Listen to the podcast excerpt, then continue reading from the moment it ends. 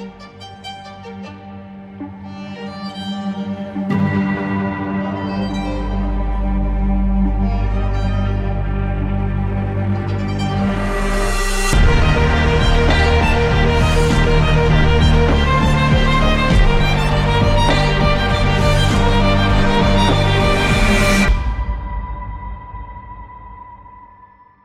Hola amigos, ¿cómo están? Gusto saludarlos nuevamente en nuestro episodio número 2 de Letras que Trastornan. Estamos aquí nuevamente en un episodio nuevo de nuestro libro La gana la guerra en tu mente. Ahí está el libro, usted lo puede ver. Y hoy estoy muy contento porque estoy con dos personas que la verdad suman mucho a mi vida y quiero darle la bienvenida primeramente a Sarita. Hola, qué, qué emoción estar aquí con ustedes. Estoy muy feliz. Gracias. Excelente, excelente. Y mi querido amigo Ever. Ever, ¿cómo estás? Hola, hola a todos. Muy bien. Bendiciones a todos y qué bueno verlos nuevamente por acá. Excelente. Y la verdad es que estamos muy contentos, amigos, de poder estar un segundo episodio. El primero estuvo muy bueno, lo estuvimos hablando con Diego. Empezamos, la verdad que les quiero confesar algo. Empezamos a hablar, eh, se nos fue el tiempo y la verdad es que había mucho que hablar. este libro ha sido muy confrontativo personalmente para mi vida. No sé cómo les ha ido a ustedes. Mm, sí, este capítulo la verdad es que sí me confrontó un montón y me hizo ver como personalmente, ahora me hizo ver cosas que, que en las que estoy engañadísima, la verdad, estoy muy engañada, pero no sé, la verdad es de que es increíble cómo Dios te habla por medio de esto y cómo lo formula el autor, ¿verdad? Que no solo es como, ay amigo, no te atormentes con tus pensamientos, sino que formula todo esto para que vos puedas entender y llegar como al trasfondo de todo esto. O sea, me encantó, verdad me encantó y me confrontó mucho. ¿Qué decís tú, Eversin?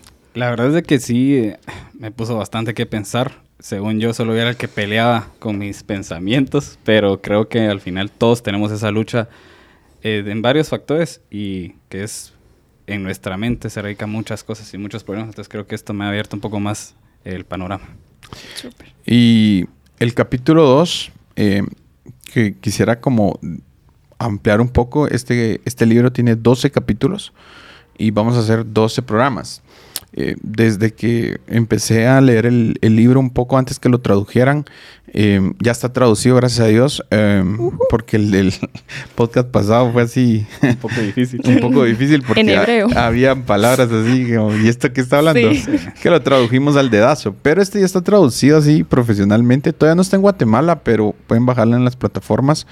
Y cuando empecé a leerlo un poco, em, dije, este tiene que ser 12 capítulos. 12 capítulos porque hay que consumirlos lentamente. Muy mm. bueno, eh, he sido retado, he estado pasando una etapa en mi vida eh, bastante complicada contra mis pensamientos y ha llegado precisamente justo a tiempo. Y hoy vamos a hablar algo sobre el tema que dice conviértete en un guerrero del pensamiento.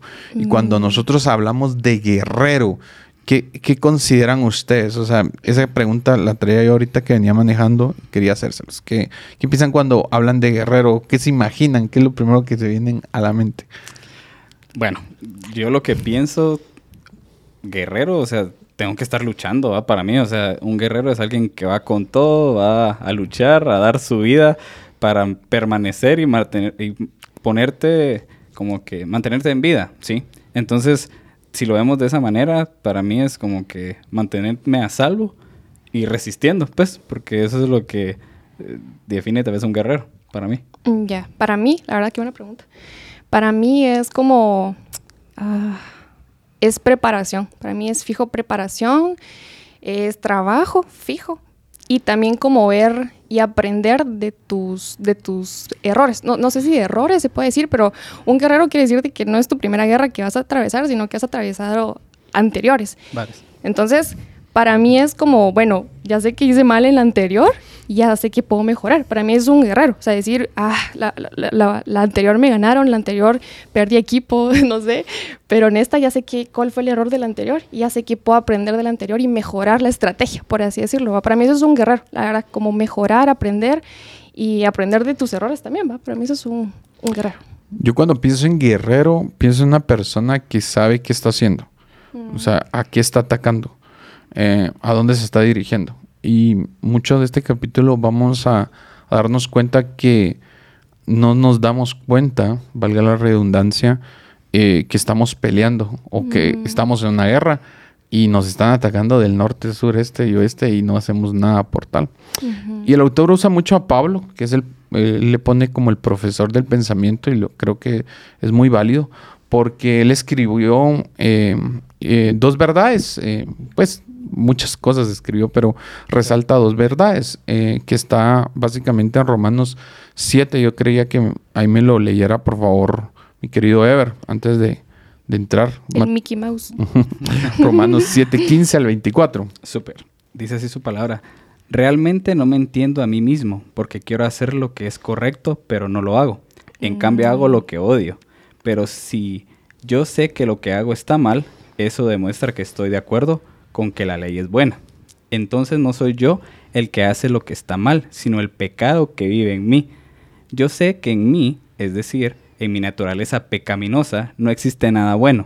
Quiero hacer lo que es correcto, pero no puedo. Mm. Quiero hacer lo que es bueno, pero no lo hago. No quiero hacer lo que está mal, pero igual lo hago. Ahora, si hago lo que no quiero hacer, realmente no soy yo el que hace lo que está mal, sino el pecado que vive en mí. He descubierto el siguiente principio de vida, que cuando quiero hacer lo que es correcto, no puedo evitar hacer lo que está mal. Mm. Amo la ley de Dios con todo mi corazón, pero hay otro poder dentro de mí que está en guerra con mi mente. Ese poder me esclaviza al pecado que todavía está dentro de mí. Soy un hombre desgraciado. ¿Quién me libertará de esta vida dominada por el pecado y la muerte? Qué grueso. Wow. Desde cuenta algo, sí. Eh, Pablo es muy, muy sincero en lo que está sucediendo en este momento y está diciendo, quiero hacer lo bueno, pero no puedo, ¿sí? Y la conclusión de dos pensamientos dice, la batalla por tu vida se gana o se pierde en tu mente. Ahí está, ¿sí? No está en otro lado. El campo de la batalla, hay otro libro que se llama El campo de la batalla de George Meyer muy bueno, ¿sí? Y habla lo mismo. El campo de la batalla de tu vida está en tus pensamientos, en tu mente, lo que hay dentro de tus pensamientos. Y ahí creo que debemos nosotros empezar a desarrollar esta, esta parte, esta verdad, identificar que estamos como trabajando en una guerra y ahí ese es el campo de batalla. Y el segundo pensamiento es tus pensamientos te controlan, así que debes controlarlos tú. Wow. dice Pablo. Algo que quiero añadir en esto es de que creo que no le hemos puesto tanta atención a nuestros pensamientos o a nuestra mente como tal, ¿verdad? Porque, ah, bueno, voy a exponer. Eh, no, yo creo que en lo personal yo he sido alguien que sí me ha costado mucho controlar mis pensamientos, la verdad. Y creo que hay cosas que me han limitado un montón porque tal vez ni siquiera las he intentado, ni siquiera sé qué, qué onda, pero no, mis pensamientos me dicen constantemente que no lo voy a lograr porque, ajá, por errores pasados, ¿verdad? O porque, porque no sé, por, por, por tu condición de ahorita, no vas a poder. Y es algo que te va retrocediendo poco a poco. Y yo creo que es algo bien importante que nos tomemos un tiempo para renovar nuestra mente, porque es bien importante, incluso la Biblia lo dice, que renovemos nuestros pensamientos. Y para esto yo quiero mencionar algo que es... Mm, me corrigen si lo digo mal, porque a veces hablo mal, pero nosotros los humanos eh, somos, estamos compuestos por, somos tripartitos, sí, sí, sí, sí, tripartitos, sí. ¿Qué quiere decir eso? Nos componemos por cuerpo, por alma y por espíritu. Y es bien increíble porque estaba estudiando Cabal esto hace poco en un plan y Cabal decía el plan que eh, tres de, de, esas, de esas tres cosas, el cuerpo, el alma y el espíritu, son una decisión. ¿Por qué? Son una decisión y dos se trabajan. Porque tres, las tres son una decisión porque, digamos, el momento que yo acepto a Jesús y, y lo reconozco como mi Salvador, algo en mí cambia y es una decisión. Es una decisión que yo tomo porque lo estoy aceptando como mi Salvador. Y ya las siguientes dos se trabajan, que es, por ejemplo, yo cuando acepto a Jesús, o sea, ya algo en mí cambia, que es mi espíritu, solo mi espíritu. Mi cuerpo, mi, mi mente sigue igual, o sea, sigo igual. Pero al momento en que yo vengo y, y, acepto a Jesús, tengo que yo empezar a trabajar por lo que sí, por mi cuerpo. Tengo que empezar a trabajar por mi mente. Y creo que ese es el error que cometemos porque a veces es como, bueno, yo acepto a Cristo y espero que Él sea el único que renueve mi mente. Y sí pasa, pero vos tenés que trabajar por renovar tu mente. Y creo que el renovar tu mente viene por medio de la palabra. Y es bien increíble porque no puedes ver frutos en tu espíritu ni en tu cuerpo si vos no renovas tu mente. Por ejemplo, yo ahorita quizá antes de Cristo, pongámosle, ¿verdad? Yo tenía el pensamiento de que tener relaciones sexuales antes del matrimonio estaba bien, solo fortalecían mi noviazgo, qué sé yo, ¿verdad? Y al final, cuando yo empiezo a nutrirme y a, renovar mi mente, y ahora sé que no solo es pecado, sino que me daña, y, hay una ruptura con, con Dios, yo ya empiezo a, una, a fortalecer mi espíritu, y mi, con ellos mi, mi, espíritu ya está fortalecido, entonces mi cuerpo se somete, ¿va? Y creo que tiene que ver tanto la mente, imagínense, porque si yo puedo aceptar a Cristo, qué buenísimo, y puedo, yo puedo intentar eh, estar constantemente, dejar de hacer cosas, ¿verdad? Y puedo, puedo durar un buen tiempo, qué buena onda, pero como no estoy desde la raíz, que es mi mente, mi pensamiento, no estoy renovada, sigo igual, porque mi, mi pensamiento es como, no, hombre, pero sí, estar con mi novio no pasa nada, o no, hombre, o sea, Dios, ¿qué onda, pues? O sea, me va a perdonar aunque vaya con mis cuates a ese lugar. Y yo sigo con, con los mismos pensamientos de antes. Y creo que eso es algo bien importante, el renovar nuestra mente, ¿verdad? Excelente. Y creo yo que al final de todo es también ver que Pablo dice esto, pero él encuentra un secreto. Y él dice, y lo dice Filipenses 4:14, tal vez nos ayuda ahí que es nuestro lector designado. Super. Filipenses 4:14. Así. De todos modos, han hecho bien al compartir conmigo en la, en la dificultad por la que ahora atravieso. Sí, y básicamente en esta parte, cuando Pablo nos dice que todos podemos estar incluso hasta un poco locos intentando, porque intentamos hacerlo y nos volvemos a preocupar y no, no, hoy no me voy a preocupar y no sé si les ha pasado. A mí me pasa decir, bueno, no me voy a preocupar, preocupar por esto. Y todo el día paso pensando en esto. No es que no va esto va a suceder, esto va a ser lo otro. Y es como si estamos un poco locos porque estamos, va a decir que no vamos a hacer las cosas, que no vamos a pensar en esto. No, no quiero pensar en esto. No, se les ha, no les ha pasado. Tal vez solo yo soy loco. Pero digo, yo no quiero pensar en esto. Sí, es imposible no pensar en eso. O sea, eh, Diego usaba un ejemplo que me gustaba mucho. Decirle, miren, piensen ahorita en una pera y todos piensan en una pera, ¿verdad? Entonces, yo considero que al final el cerebro es una mente muy complicada eh, es una maquinaria muy complicada donde debemos nosotros entender que Pablo dice, hay un secreto, sí, hay un secreto y quiero compartírselo, sí, pero debemos comprender esta parte donde él nos dice que muchas veces estamos intentando las cosas, no logramos hacerlo, no salimos adelante y debemos empezar a ver qué está pasando en cada uno de nosotros. Total. Sí, fíjate que me gusta eso porque lo que decía en la segunda, en lo segundo de Pablo, era que bueno, tus pensamientos te controlarán, así que te debes controlarlos tú. Y me gustó mucho eso porque al final todo radica todo eso, o sea, de lo que nosotros pensamos, lo que yo me creo. Y si viene algo negativo, entonces yo me lo creo y al final no salgo de eso. Y qué feo, porque al final no, no estoy avanzando y no estoy teniendo un control mismo de mis pensamientos. Y eso es, es un poco como difícil, digamos. Yo tengo una pregunta. Los quiero exponer.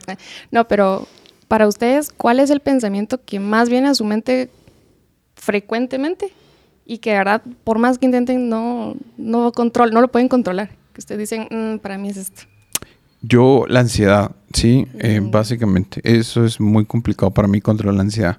Cuando estoy preocupado, cuando tengo que enfrentar una reunión o enfrentar que cualquier otra cosa que sé que no va a pasar por un poco bien un momento, o tengo que cuestionar a alguien o pues hablar temas delicados, es la ansiedad. A mí me mata la ansiedad.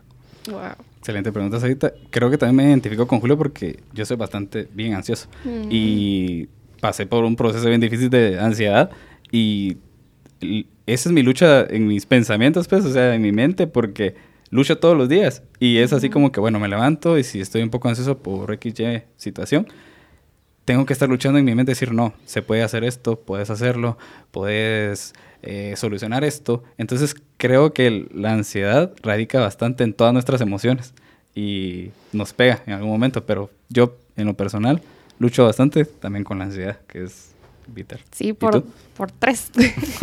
A las Vivimos qué horrible, qué horrible, porque, va, imagínense todo el día, o bueno, hoy le estaba contando a ver, ¿verdad? Que tuve un día así bien, bien atareado.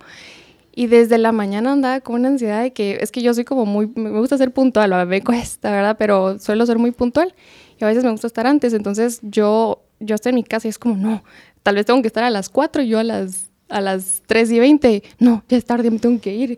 Porque no sé, o sea, yo soy muy así, me pongo muy ansiosa y al final cuando vengo, pues ya estoy tranquila y, y ala, o sea, yo de verdad siempre, siempre me pasa eso y saben, cuando, cuando tengo algo importante, por ejemplo, un, no, yo con grupo ya no me pasa, pero a un inicio me pasaba que, digamos, pues, caía viernes o sábado del grupo. Yo no comía todo el día, mucha, de verdad, qué horrible, porque no sé por qué, pero la ansiedad no me dejaba comer y era como, no, no sé, y, qué voy a hacer, y qué pasa si no. Sí, o sea, también ansiedad por mil, ¿no? Qué horrible, de verdad.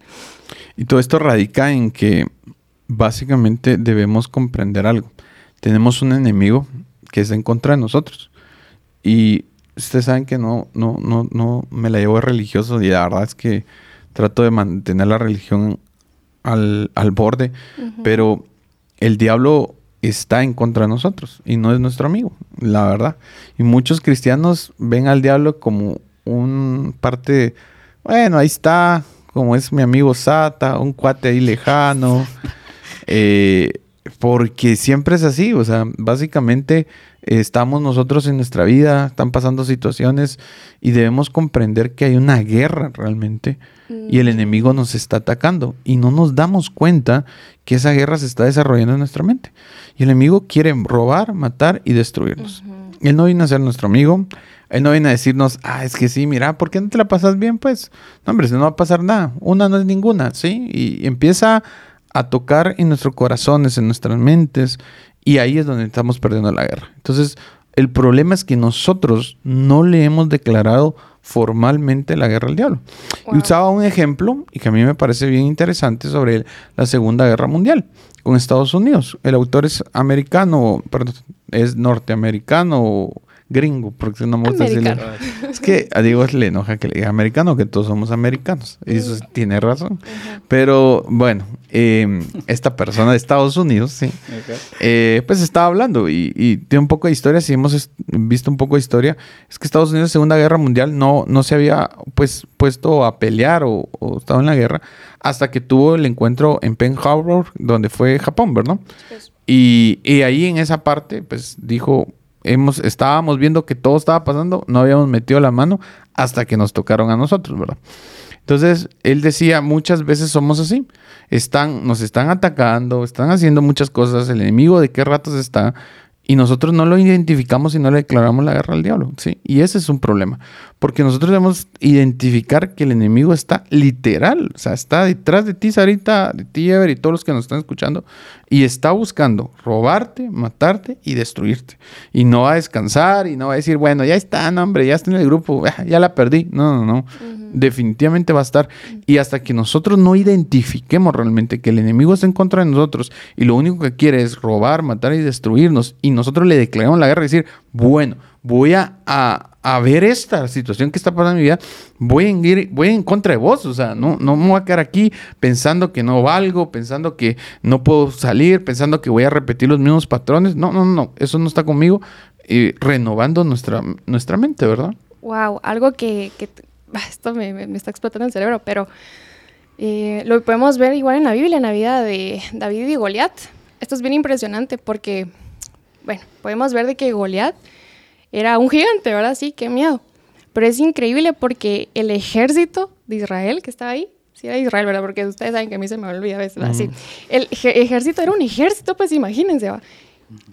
Y me encanta porque hay un libro que hice, ¿verdad? Y, yo, y cuando lo leí me, impactó, porque dice que en la, la primer jugada que hizo, eh, que hizo este gigante fue que se metió en la mente del ejército. ¿Por qué? Porque los estaba, les estaba diciendo así como yo soy grande, yo los voy a destruir, eh, yo los voy a ganar. O sea, les empezó como a meter esa cabeza. Y ahí era donde no se animaban, de verdad lo miraban y decían, es fijo, pues es un gigante, nos va a destruir, nos va a matar. Y nunca se animaban a, a confrontarlo, a pelear con él, porque él ya los había dominado en su mente. Pero imagínense, o sea, uno dice, sí, pues es un gigante, pero ellos eran un ejército. Ellos bien hubieran podido matar al gigante, pero ¿qué es lo que pasa? Él los destruyó con, con, la mente. O sea, él se metió en su mente, se las jugó y fue como, no, imposible que lo ganemos. Pero me encanta porque David era un simple, era un pastor de ovejas, ¿verdad? No era parte del ejército. Y él es como, vio la estrategia de, de Goliat y fue, ah, ya. Y hizo lo mismo. Y dijo, mira, sí, que que, que mi Dios te va a destruir, que te voy a quitar la cabeza, le hizo, le aplicó lo mismo. Y ahí fue donde también eh, Goliat se debilitó. Y ahí fue donde también, pues, yo sé que también fue Dios, obviamente, ¿verdad? Eh, al lado de David. Pero también el debilitar la mente de Goliat fue donde también fue su punto débil. No sé si ustedes ya vieron la, película esta de Garra. Yo todo la ando mencionando, pero me encanta. Garra, ¿no la han visto? No, ah, está buenísima. Está en Netflix. La, ah, la de...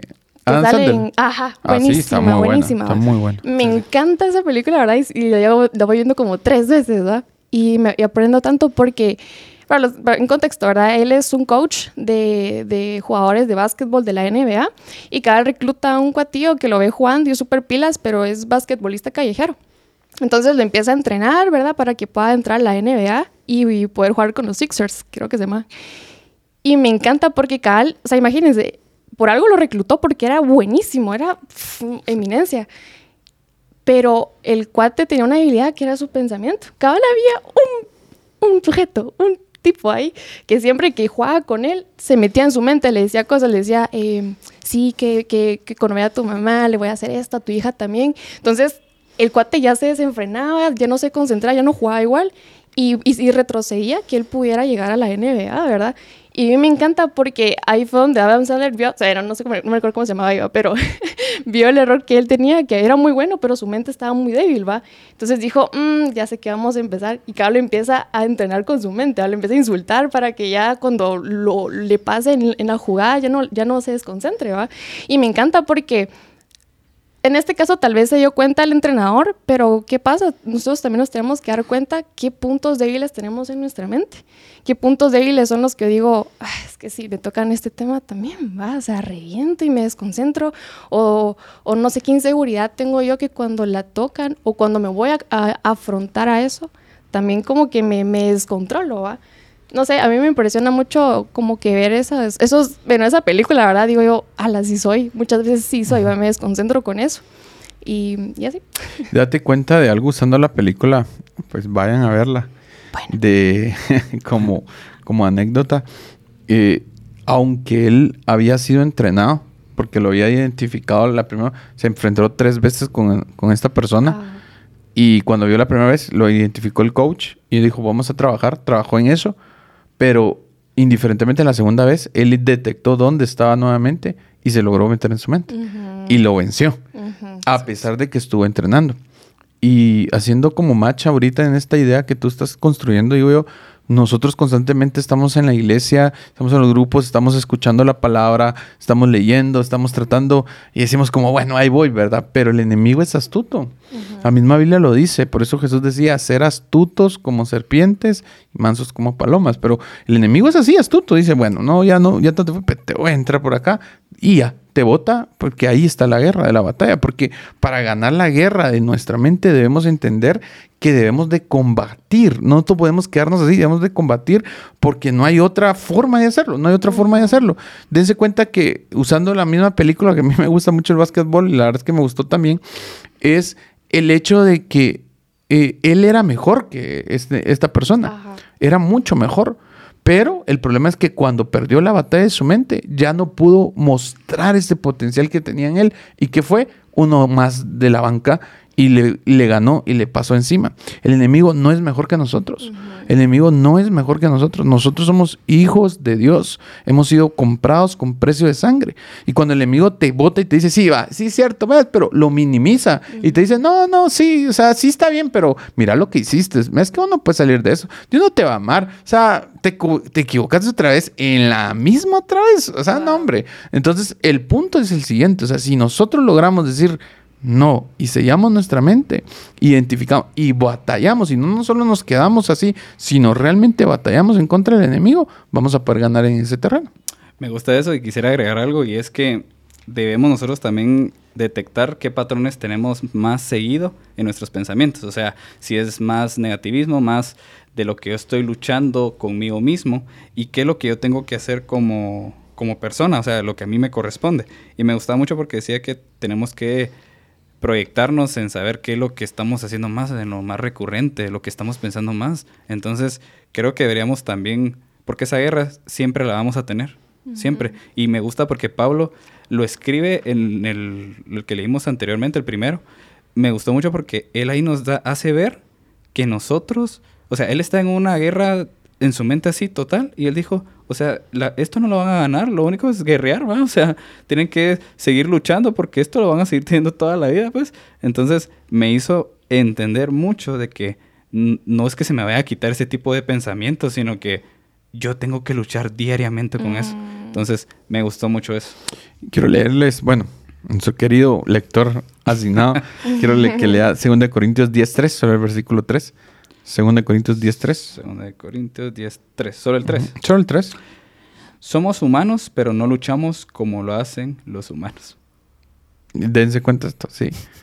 No somos humanos, pero no luchamos como los como luchan los humanos. Como luchan con armas Exacto. Eh, bélicos, nosotros luchamos diferente, en oración, en confiar en el Señor. Y Proverbios, léeme Proverbios 21, 22.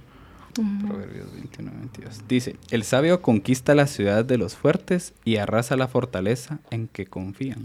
Fíjense que hacía, mm, no sé si lo leyeron, pero eh, esta parte de fortaleza en el griego, eh, la palabra es ochuroma. Aquí lo tengo. No, no creo que me lo de memoria. Ochuroma. Eh, que quiere decir fortificar.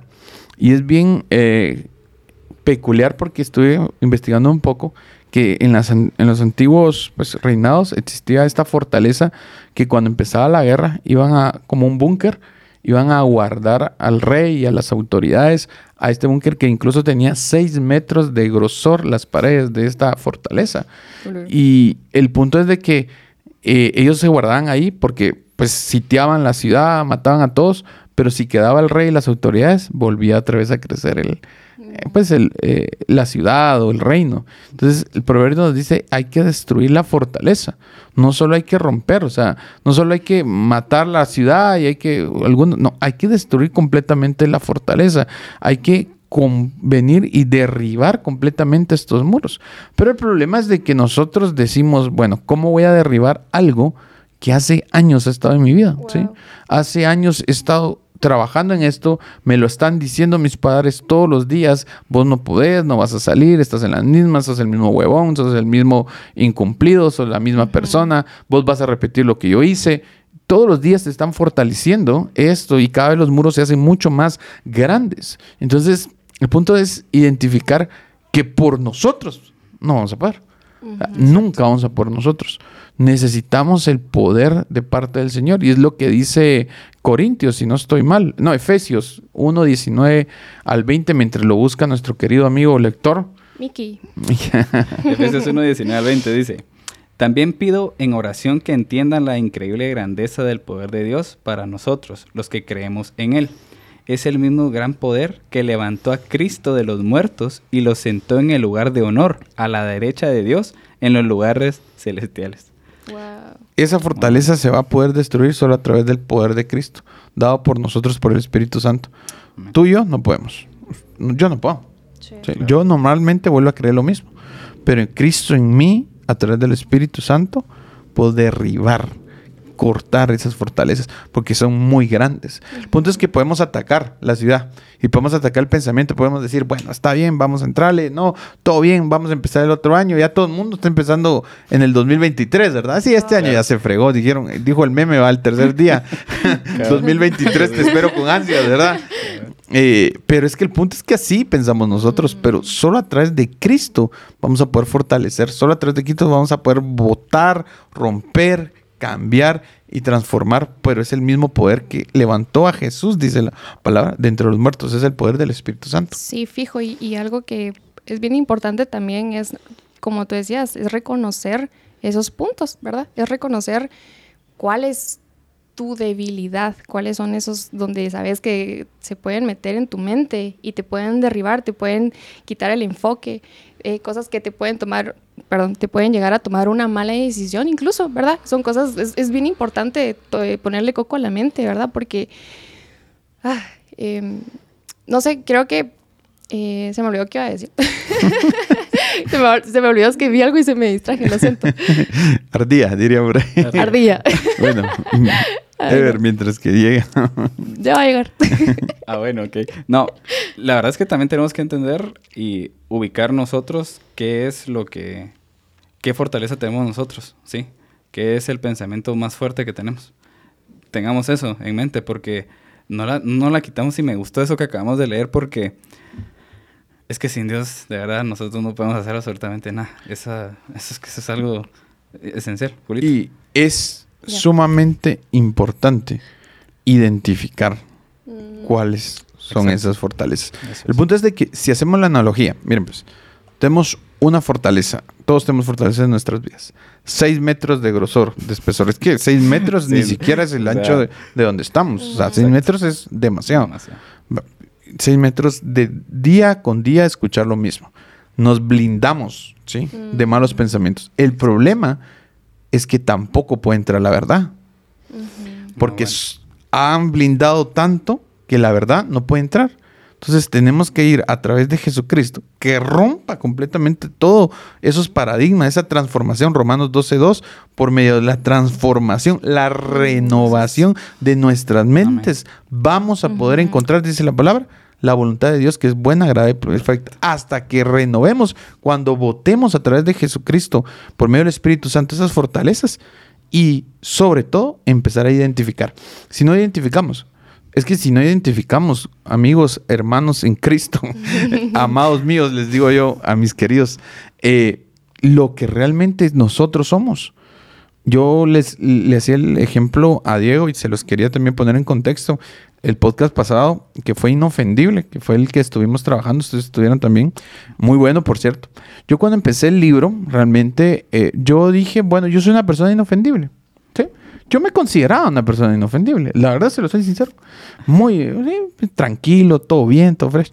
Cuando yo terminé el libro, yo dije, yo soy la persona más ofendible que existe, mano. O sea, no siento yo que alguien me gane, mano. Estoy, pero me ofendo así por el color de los ojos de una persona. Pero el punto es de que yo viví 36 años que tengo de vida, ¿sí? Que hace ratito me pega el sol, ¿sí? Engañado, y se los digo yo, porque yo creía, de verdad, sinceramente, que yo era inofendible. Ahora ya lo identifiqué. Ahora puedo atacarlo, ¿sí? Y es de lo que he estado tratando de atacar en mi vida. No ha sido muy fácil, no he ganado muchas veces, pero por lo menos ya digo, bueno, tengo que empezar a romper esta fortaleza que se ha creado en mí entonces, si nosotros no identificamos, si Sarita no identificas, si Ever no identificas lo que hay en cada uno de nosotros, ¿a qué le tenemos que bater? No vamos a saber a qué pegarle. Total, ya agarré señal. ya, agarré señal. señal. señal, ya, gracias. No, súper importante, obviamente, el reconocer, ¿verdad? Identificar cuáles son esos puntos, pero también es el hecho de entregárselos a Dios.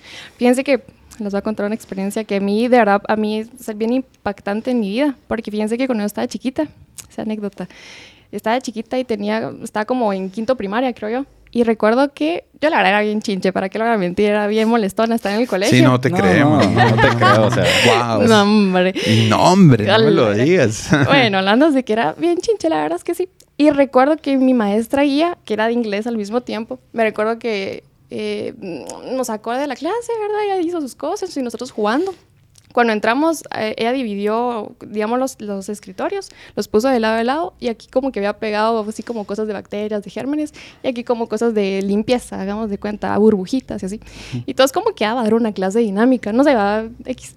La andas de que me recuerdo que empezó a seleccionar a cada uno en un asiento, ¿verdad? Y yo como que me tocó en el lado del germen, ¿va? Y dije, mmm, qué raro. y recuerdo que, eh, ajá, así quedó. Y ella dijo, bueno, como se estarán preguntando por qué hice esto, dijo la, señora, que Dios la bendiga.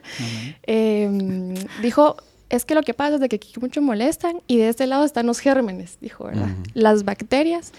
Y aquí están los que se portan bien, los que tienen buenas calificaciones, que no sé qué. Entonces, por eso los separé, porque cuando los, los, los bien portados se, se, juntan con las bacterias, se contaminan, ¿va? A la mucha, créanme que eso es como, bueno, eh, pero a mí me marcó demasiado. O sea, yo dije, soy un germen, soy una bacteria, soy bacala. Y me marcó tanto que de tantas cosas que me habían dicho en ese colegio, creo yo, nunca había hecho nada a mi mamá hasta ese día. O sea, le dije, mira, esto pasó. Mi mamá fue a hablar y todo el rollo, ¿verdad? Y recuerdo que eso quedó algo en mí, tal vez no tan presente, pero sí, inconscientemente que dejó algo en mí como, soy un germen, va. Siento que, y por mucho tiempo, a lo mejor lo fui, ¿verdad? Que era como, bueno, mala influencia o qué sé yo. Y recuerdo que en el, cuando yo empecé a los grupos, ese era mi miedo, como decir, yo aún sigo siendo un germen, puedo seguir, ah, no sé, Tu y me seis metros. Ajá, o sea, yo era como, y me recuerdo, o sea, mis líderes van a estar de testigos, yo por eso no me, o sea, sí quería, tenía una hambre de Cristo y quería seguir, pero había esa barrera en mi mente, va, que me decía, sos un germen, o sea, vas a, si vas a estar aquí, es a contaminar, ¿verdad? Y miren, es algo que, que Dios, Wow. yo se lo, pues, o sea, yo le pedí demasiado que, que me enseñara qué era ese miedo que yo tenía al acercarme. Y, y me lo mostró y me recordó ese día perfectamente, en donde me dijo, aquí te, aquí te, me, te deslocaste, aquí fue donde te quedaste y pues, pues ya, ya pasó un momento íntimo con Dios, ¿verdad? Ya todo bien. Pero desde ese momento dije, ala, esto es, yo me considero un germen desde pequeña y se lo entregué a Dios y sentí como, bueno, yo también, ¿verdad? Me empecé a creer lo que la Biblia dice para nosotros, ¿verdad? Porque lo que pasa es de que muchas veces confundimos nuestra identidad, por así decirlo, porque no leemos. Y eso también es algo que me había pasado, que era como, no, sigo siendo un germen, ¿verdad? Por lo que me dijo mi maestra hace como 10 años. Y, y Dios vino y me dijo, no, sos todo lo contrario, ¿va? Y quitó esa, esa, mu- ese, esa onda de 6 metros y fue totalmente distinto. Pero creo que es bien importante porque yo no lo recordaba y, y tenía como consecuencias que decía, no me quiero acercar a los grupos, voy a contaminar. Hasta que yo le pedí a Dios y le dije, ayúdame a recordar qué era lo que, lo que me hace retroceder o lo que no me anima a esto, ¿va? Y él mismo fue el que me mostró eso, ¿verdad? Algo que ni lo recuerda. Pero sí. Excelente, la verdad es que gracias por compartirlo. Sí. Me recuerda mucho, eh, pues yo también tuve una anécdota, yo le he contado varias veces, porque pues yo también era un germen. Me gusta eso. Chinche. Una chinche dirían. Eh, no, sino que pues obviamente no rendía mucho en mis estudios. Y como nosotros éramos cuatro hermanos en, en mi casa, eh, mi papá usaba la analogía de, de que éramos cuatro patas de la mesa y yo era la pata coja. Entonces decía, esta mesa siempre está coja porque hay una persona que, que no hace lo que tiene que hacer. Y toda la vida, o sea, de- es algo que yo bateo hasta el día de hoy. ¿sí? Claro. Yo- El Señor me ha puesto, me ha cambiado, me ha transformado, he perdonado, he sido libre, he amado a mi Padre, todo lo que ustedes quieren. Pero cuando a mí no me sale algo bien, ¿sí? cuando alguien eh, tal vez señala una falta en mí, cuando no di la talla, cuando eh, cometí un error, cuando hice varias cosas en mi vida, el pensamiento viene a mi mente otra vez. Y dice, sos la pata coja. Wow. Sí, claro. y eso. Y me marca otra vez, entonces tengo que derribarlo y cambiarlo. No, no, no soy una pata coja, soy real sacerdocio, nací un santa, Eso. pueblo escogido por. Dios, el Señor me tiene acá. Eh, y, ¿saben? A mí me pasa, a- antes de subir a predicar, muchas veces me pasa que me siento mal y digo, ¿por qué voy a predicar si yo estoy en una desgracia? ¿Por qué esto y lo otro? Empiezo, entonces, no, no, Señor, tú me tienes acá, tú me tienes con propósito, tú sabes por qué estoy acá, no soy porque soy bueno, sino es por tu gracia. Solo así, re- es que es ven- tomar ese pensamiento Mm, y cambiarlo. Total. Correcto. Es que no puedes dejarlo vacío. No, es que no pensés. Es que no funciona así. es, es- es como el meme, no sé si es meme, pero me han dicho, ¿estás triste? Pues no estés triste, ¿va? O sea, Cabal, o sea, o sea, what's- o sea, no funciona Ah, así. Ah, no lo sabía, brother. O sea, no sabía que esa era la solución. Sí. Y de la misma forma, así como ridículo, es creer, ah, no es que no lo pensés, hombre. Y lo, nos lo han dicho, no penses eso, si vos no sos un germen, ah, sí, qué buena onda. Sí, pero no, no funciona así. Es vení, toma este pensamiento que la palabra te está diciendo, vos no sos esto. Yo di la vida por vos, valés. Por algo te tengo acá. ¿Sí? Entonces agarras eso, lo pones acá y reemplazas. Entonces dices, ah, bueno, ok, puedo seguir adelante. Pero debemos identificar, como tú lo identificaste, yo lo he identificado, y me imagino que mi querido Ever lo ha identificado en su vida, nos hace a nosotros eh, seguir y, pues, en nuestra vida y seguir peleando, ¿verdad? Sí, total. Me gusta. La verdad es que sí, ya que dieron ustedes su, su anécdota, la verdad es que yo siempre en mi proceso peleé mucho con saber que yo valía algo, ¿sí? Que si yo en realidad valía algo, y yo decía, ¿por qué me merecía? O sea, ¿por qué me pasó esto a mí? ¿Verdad? ¿Por qué me pasaron estos procesos? Hasta que el Señor me confrontó y me dijo, es que era necesario para poderte pulir y poderte dar un propósito, darte lo que necesitas, o sea, saber lo que vales para mí en el reino. Entonces, entendí ahí de que fuimos hechos en realidad para algo, sí, para algún propósito para el Señor. Y aunque estemos luchando con nuestra mente, cada uno de ustedes, o sea, un germen de que eh, soy la pata coja de la, de la mesa, y yo que, ¿para qué, o sea, ¿para qué estoy aquí? O sea, yo valgo en realidad, digo yo, eso siempre lo vamos a tener. Aunque ya se lo hayas entregado al Señor y todo, siempre te va a llegar ese, ese recuerdo, como dijo Julio. O sea, me, me recuerda el enemigo. Porque en realidad, ese tipo de pensamiento negativo, el enemigo te está así atacando. Ya viste, no vales, no vales, no vales. Pero si vemos en la Biblia, ¿con quién estaba Jesús? ¿Sí? O sea, estaba con los discípulos y no eran los, los, o sea, los antes, los que antes sabían bastante de la Biblia, pues, o sea, eh, no, sino que era con gente que estaba rota. Entonces al final es bien importante eso. Entonces tenemos que entender que nosotros que estamos rotos somos un parte de eso. Y no se trata de cambiar nuestra conducta. ¿sí? Eh, el Evangelio nunca fue un cambio de conducta, sino una transformación de vida. Y el punto es de que creemos que ser cristiano es ah, dejar de hacer. ¿sí? Así se nos ha vendido. No, es que ahora vas a ser cristiano. Ah, va. Entonces tenés que dejar de hacer. Entonces ya no vas a bailar, no vas a tomar, no vas a hacer esto, no vas a escuchar música mundana, no conejo malo, solo conejo bueno, y, así va la onda, ¿verdad? Eh, y uno dice, ah, bueno, tengo que dejar de hacer, que aplica la conducta, pero nunca el evangelio es a la conducta, sino es la transformación de vida. Y tenemos que nosotros entender que no es que yo dejo de hacer, es que el punto, yo siempre se los he dicho, y con el perdón de, de los que me escuchan, realmente no me vayan a, a juzgar. Pero no se trata realmente, si vos en tu vida crees que el Evangelio es dejar de tomar, dejar de fumar, dejar de bailar pegado, como diría mi querido amigo Diego, ¿sí? Estás completamente errado. El Evangelio no, es eso. Yo lo dejo de hacer porque entiendo por qué, ¿sí? Es que si no comprendes por qué tenés que no hacerlo, no, nada estás haciendo. Un rato te va a durar, así como, va, no la canto. no la canto. Pero ahí vas en el tuk-tuki. Cantando. ¿Sí? no bailo. Sí, está bien, no bailo. Pero esta es en la de los 15 años y vales gordo. Si no entendés por qué no lo haces, si no hay una convicción en tu corazón, ¿por qué? Entonces al final va a durar un rato. Entonces, y decís, no, estoy en lo mismo, otra vez volví a lo mismo, igual con nuestros pensamientos, es que, es que yo estoy acá, estoy deprimido, ¿verdad? Y es que no, no tengo que estar deprimido por esto, voy a, voy a empezar a hacer cosas diferentes. Va, está bien, pero te dura un rato. Correcto. Hasta que comprendemos por qué razón estoy así, por qué no debo hacerlo, qué debo suplementar o cambiar de esas verdades de la palabra. Hasta ahí puedo ver la luz del Evangelio y dice Romanos 12, que me encanta ese versículo, es la transformación de nuestra mente. Encontramos en transformación, renovación, la buena voluntad de Dios, agradable y perfecto. Sí, qué perfecto. Bueno, yo la verdad es que sí, o sea, es algo tan increíble porque ah, o sea, creo que todos tenemos esa tentación de los pensamientos y puede que tu pensamiento sea siempre tus papás, ¿verdad? O sea, el mío fue mi maestra, que así como siempre la escuché decir un germen, pero ya nunca la vi, pues, o sea, la verdad nunca se vio nada de ella. Y al final no se trata, a veces creemos que, bueno, ya voy a poder controlar mis pensamientos y si quito esto de mi vida, si cierro la puerta, si quito, la, no sé, el wifi, si, si confieso de que miro pornografía, qué sé yo, o sea, empezamos a decir, si hago esto, si hago esto, pero al final si un día pasa una chava y ya vos sacaste tu tele, quitaste la puerta de tu cuarto y todo el rollo, pues al final vas a seguir en lo mismo.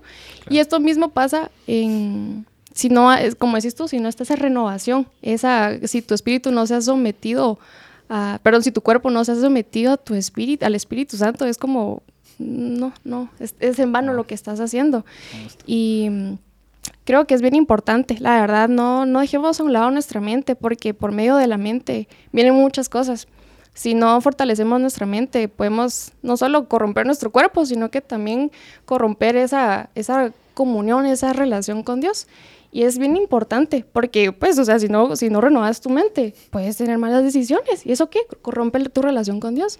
Entonces, es bien importante no, no dejarlo así como, bueno, sí, subir al psicólogo una vez a la semana y a ver qué me dice y exponer mis, mis traumas, sino que es hacer algo. Sí, sí, no es como, bueno, ya sé qué tengo, pero qué bueno, sino que es hacer algo. Y saben, algo que quiero añadir es de que, eso iba a decir y se me había olvidado. Ay, no, Dios. Lo bueno es que te regresó la Sí, qué bueno, gracias. Antes que se me olvide. Eh, bueno, yo creo que una vez he experimentado depresión en mi vida no sé quiénes de aquí, amigos, han experimentado depresión, pero cada vez estaba leyendo, no, no leyendo, no sé en dónde lo vi, pero no recuerdo, lo siento, pero Cabal dice que, que, la depresión como tal, ya sea que hayas terminado una relación, ya sea que hayas tenido em, una, una pérdida de un familiar, en sí la depresión dura aproximadamente un mes o un mes y medio. Y ya de ahí es tu decisión salir de ahí. Es tu mente decir, ah, bueno, ya, ya chillé, ya, ya, ya pasó lo que debería haber pasado. Ahora, es, ahora te toca a ti decir, bueno, no, o sea, bueno, ni modo, tengo que hacer mi, vida, ¿verdad? Levantarme. Pero lo que pasa es de que mucha gente se estanca, es como, no, es que me dejó todavía hace cuatro años, mano, y sigo igual, y es como, mano, ¿qué pasó? O sea, ya, ya no se justifique con la depresión, no eras usted el clavo, ¿va? Sino que levántese, ¿va? Y creo que eso es bien importante porque nos justificamos y es como que, no, hombre, esa qué cosa, es de lo que pasó la vez pasada. Y que, bueno, lo identificas, pero no haces nada. Entonces, no sé, es bien importante identificar, accionar y, eso. La raíz del problema son las mentiras que creemos, ¿sí? Y eso es lo que tenemos que atacar. Y rápidamente quisiera como recordar algunas mentiras que nosotros hemos creído a lo largo de la vida. Por ejemplo, básicas, ¿verdad? Si la mamá nos dijo, ah, no mires cerca la televisión porque te vas a quedar ciego. Mm. Eso es una mentira, ¿sí? Que creemos y que hasta el día de hoy yo lo acciono con mis hijos. Sí, me pasó. ¿sí? Eh, yo miro a, mi hijo muy cerca de la tele, no te acerques a la tele. Ya no le digo que sea quedar ciego, pero lo hago por el mismo hecho de toda la vida escuchar lo mismo. Mm. Y me ha costado venir a cambiar ese pensamiento porque lo escuché tantas veces que mi mamá, no cerca de la tele porque eh, te vas a quedar ciego. Y yo digo, no, no, no funciona, es una mentira. Y el problema es que nosotros en nuestro corazón tenemos tantas mentiras, mm. fortalezas que nos han hecho, que nos han hecho. Y no es solo el profesor, como tú dijiste, no solo es, por ejemplo, eh, mi papá en ese momento, cuando fue esa, e, esa parte de mi vida, sino que es la suma de tantas cosas, ¿verdad? Mm. Porque entonces viene algo, tal vez te dijo algo tu mamá, un amigo, entonces ya se suma a esa y te llega ese hecho, ¿verdad? Ese hecho esa fortaleza y se hace. Pues, ¿Cuál es el problema? Realmente, ¿cuál es el problema? El problema es que seguimos haciendo lo mismo. Seguimos haciendo lo mismo. Dice un famoso científico que hacer lo mismo repetidamente es un síndrome de locura, ¿sí? No vamos a poder tener eh, eh, diferentes resultados si no empezamos a cambiar. Seguimos haciendo lo mismo, seguimos viendo lo mismo, seguimos actuando de la misma forma. Entonces, no admitimos la derrota, no decimos realmente no puedo con esto no levantamos la mano. Mira, o sea, no puedo con esto, ¿sí? Necesitamos aprender a levantar la mano. Dice, mira, no, no, no puedo con esto, me está matando.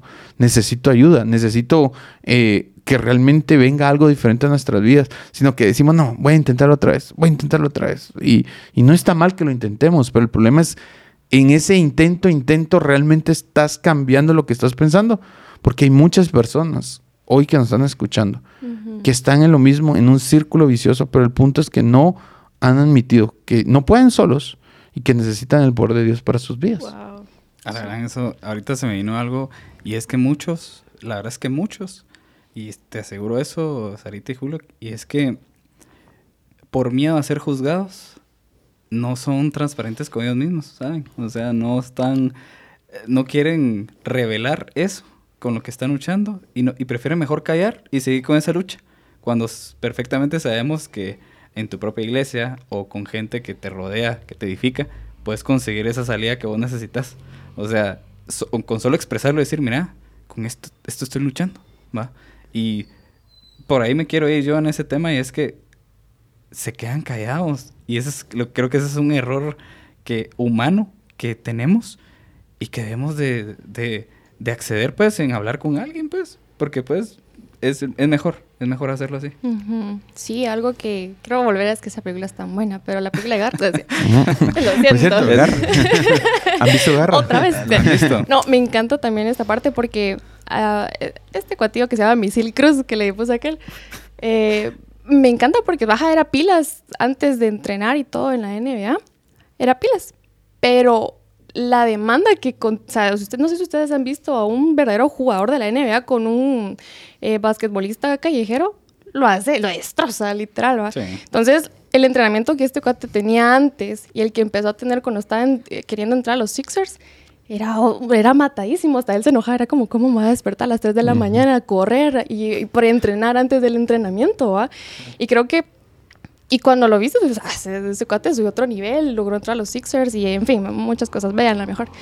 Pero a lo que voy con esto resaltándolo es de que, o sea, al final, ese entrenamiento, eso es lo que él hizo, ajá, era bueno, pero fue mejor y pudo entrar ahí. Y, y creo que eso también va en nuestra vida. Creo que no puedes seguir haciendo lo mismo y tal vez sí, tal vez no, era, no es malo lo que haces, pero lo puedes mejorar, puedes pulirlo, puedes, puedes algo más trascendente para tu vida y para la vida de los demás. O sea, tal vez no solo tu vida, sino que lo que vos estás pasando, lo que estás entrenando, lo que estás puliendo, bendice a los demás, bendice a las personas que tenés a la par tuya. Entonces, creo que, que, quería resaltar eso. La verdad que es, es bien importante el entrenar, el, el estar ahí fortaleciendo y cambiar los hábitos, ¿verdad? Así que amigos, con este comentario de mire la película. Ah, Garra. Garra, ya disponible en sus plataformas. Nos están pagando. gracias al patrocinio de Netflix. no, gracias amigos, de verdad. Eh, solo quiero concluir diciéndoles algo. Nosotros no podemos. Viene a través de Jesucristo. a través del Espíritu Santo, el poder que habita en nosotros es el mismo poder que levantó a Jesús de los muertos. Usted no puede solo. ¿sí? No podemos. ¿Cómo hacemos? Es identificarlo. ¿Cómo lo vamos a identificar? Como Sarita nos dio el ejemplo, pidiéndosele al Señor, diciendo, ¿por qué no puedo avanzar? ¿Qué es lo que pasa en mí? Cuando lo identificamos, tenemos que batallar y no dejar que nos peguen de, derecha a izquierda. No, declararle la guerra al enemigo. Usted tiene un enemigo que quiere verlo literalmente destruido. Así que amigos, de verdad espero que hayan disfrutado este contenido. Me la disfruté mucho.